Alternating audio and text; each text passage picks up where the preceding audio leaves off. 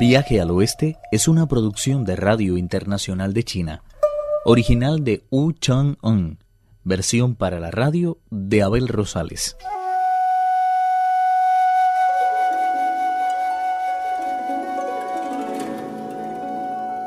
Presto a colaborar con los monjes, el rey ha recibido al verdadero monje Tang y al resto de sus discípulos. Informados de todos los detalles, el peregrino Sun y el cerdo Chupachie han salido a capturar al monstruo. El espíritu local les ha dicho que un sauce de nueve ramas que hay al sur del arroyo esconde la caverna de la perfecta floración. El gran sabio se adentró en la caverna y descubrió que se trataba de un lugar realmente encantador. Las abejas entraban y salían sin cesar de la caverna, cargadas de polen de color dorado, al tiempo que las mariposas revoloteaban entre un macizo de orquídeas que crecían alrededor de un enorme bloque de piedra.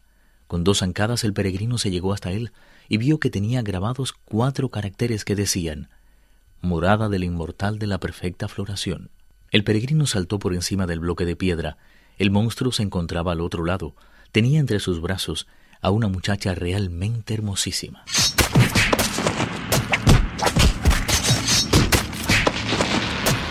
La violencia con la que el monstruo y el rey mono intercambiaban sus golpes levantó un viento huracanado que arrasó toda la tierra.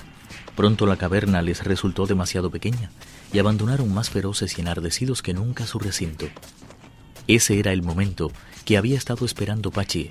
Sin decir una sola palabra, el idiota levantó el rastrillo y se metió de lleno en la pelea. El monstruo estaba empezando a perder terreno en favor del peregrino. Cuando vio a Pachie con el rastrillo, perdió la poca confianza que aún le quedaba y huyó despavorido.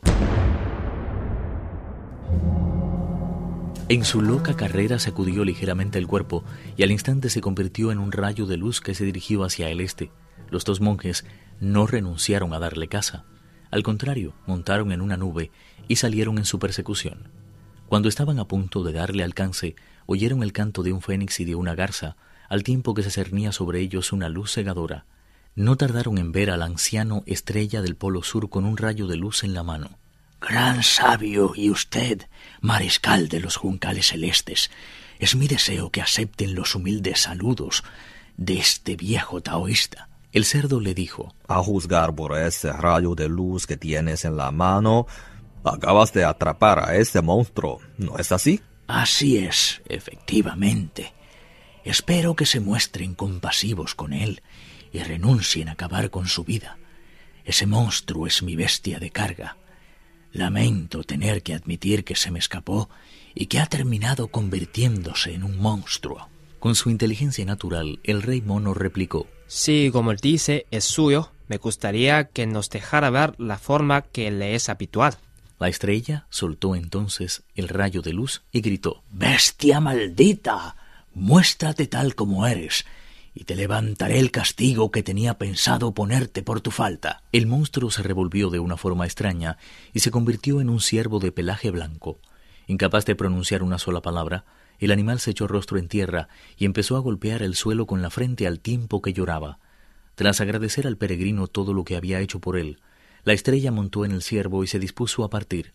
El gran sabio se lo impidió, diciendo No se marchen, por favor. Hay dos asuntos que todavía no hemos resuelto. Faltaba por capturar la muchacha de extrema belleza, que resultó ser una zorra.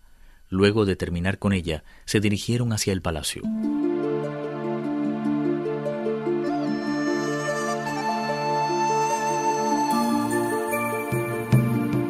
El rey mandó a preparar un espléndido banquete para reverenciar el esfuerzo de los monjes. Ante la enfermedad avanzada del rey, la estrella dijo, Tengo tres dátiles que acaba de darme el Supremo Señor del Este para que los tome con el té. Con mucho gusto te los regalo. Nada me alegraría más que saber que te han servido de ayuda. En cuanto los hubo tragado, el rey sintió como si poco a poco le fueran levantando un peso terrible del cuerpo hasta que la enfermedad desapareció totalmente y le pareció que volvía a ser un hombre joven. Las avanzadas edades que alcanzaron todos sus descendientes tienen su origen precisamente en este episodio.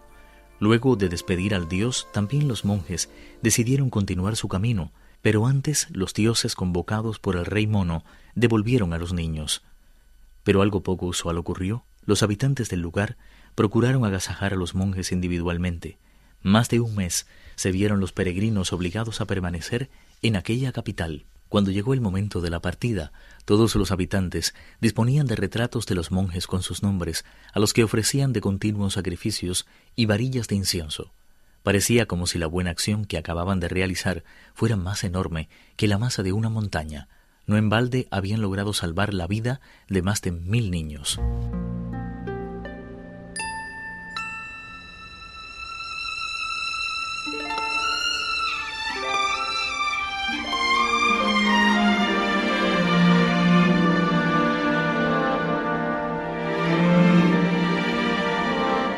Invierno dio pronto paso a la primavera y poco a poco también ésta fue tocando a su fin. A donde quiera que se dirigiera la vista, se veían macizos de flores silvestres y grupos de fornidos árboles de las montañas que componían un paisaje francamente embelezador. No tardaron, sin embargo, en divisar una formación muy rugosa y escarpada. Comenzaron a ascender y sin darse cuenta entraron en un tupido bosque de pinos. Sobrecogido, el monje Tang dijo Aquí, hasta el de baraja Li Qing se echaría a templar, aunque tiene poder para dominar a los monstruos. A pesar de esas palabras, el gran sabio Sun no perdió la compostura. Agarró con fuerza la barra de hierro y abrió entre la maleza un ancho sendero para que pudiera pasar tranquilamente el monje Tang. De esa forma, continuaron caminando sin ninguna preocupación durante medio día. El bosque, sin embargo, no parecía tener fin. A lo largo de nuestro peregrinar hacia el oeste, hemos cruzado montañas y bosques muy peligrosos y traicioneros, pero ninguno como este. He de reconocer, de todas formas, que este punto concreto por el que ahora estamos pasando posee un encanto especial. No aparece, de hecho, muy peligroso con todas esas flores y plantas tan agradables a la vista. Me gustaría sentarme un poco a descansar. El caballo podría pastar a sus anchas y, si son capaces de encontrar algo de comer, trataríamos de aliviar el hambre. Paje de caballo, maestro. Voy a ver si encuentro algún sitio en el que mendicar algo de arroz. El gran sabio se elevó inmediatamente por los aires. Al mirar hacia lo lejos, vio que el bosque estaba envuelto en una neblina de santidad y buenos augurios.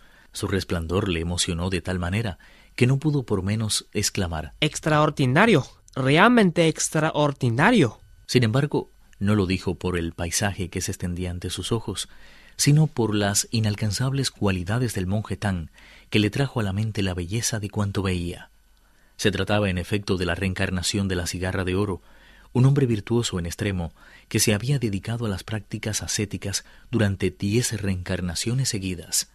Eso explicaba que su cabeza estuviera rodeada de un halo tal de santidad que sus efectos se dejaban sentir en todo el bosque. Yo, por el contrario, cuanto hace aproximadamente 500 años, sumí el Palacio Celeste en una confusión total. Recorrí a lomos de las nubes hasta el último rincón de los cuatro males y pisé los lugares más inalcanzables de los cielos. A mis órdenes tenía nada menos que a setenta y siete monstruos. ¿Qué vida llevaba yo entonces? Ahora, sin embargo, que he conseguido escapar del tremendo castigo al que me sometieron los cielos, debo penelar a ese hombre y considerarme su discípulo. No me cabe la menor duda de que cuando regresemos a las tierras del este, recibiremos la recompensa debida a tantos esfuerzos. Cuando más concentrado estaba, vio una espesa masa de humo negruzco surgiendo de la tierra hacia el sur del bosque. Viaje al oeste uno de los cuatro grandes clásicos de la literatura china. Versión para la radio, Abel Rosales.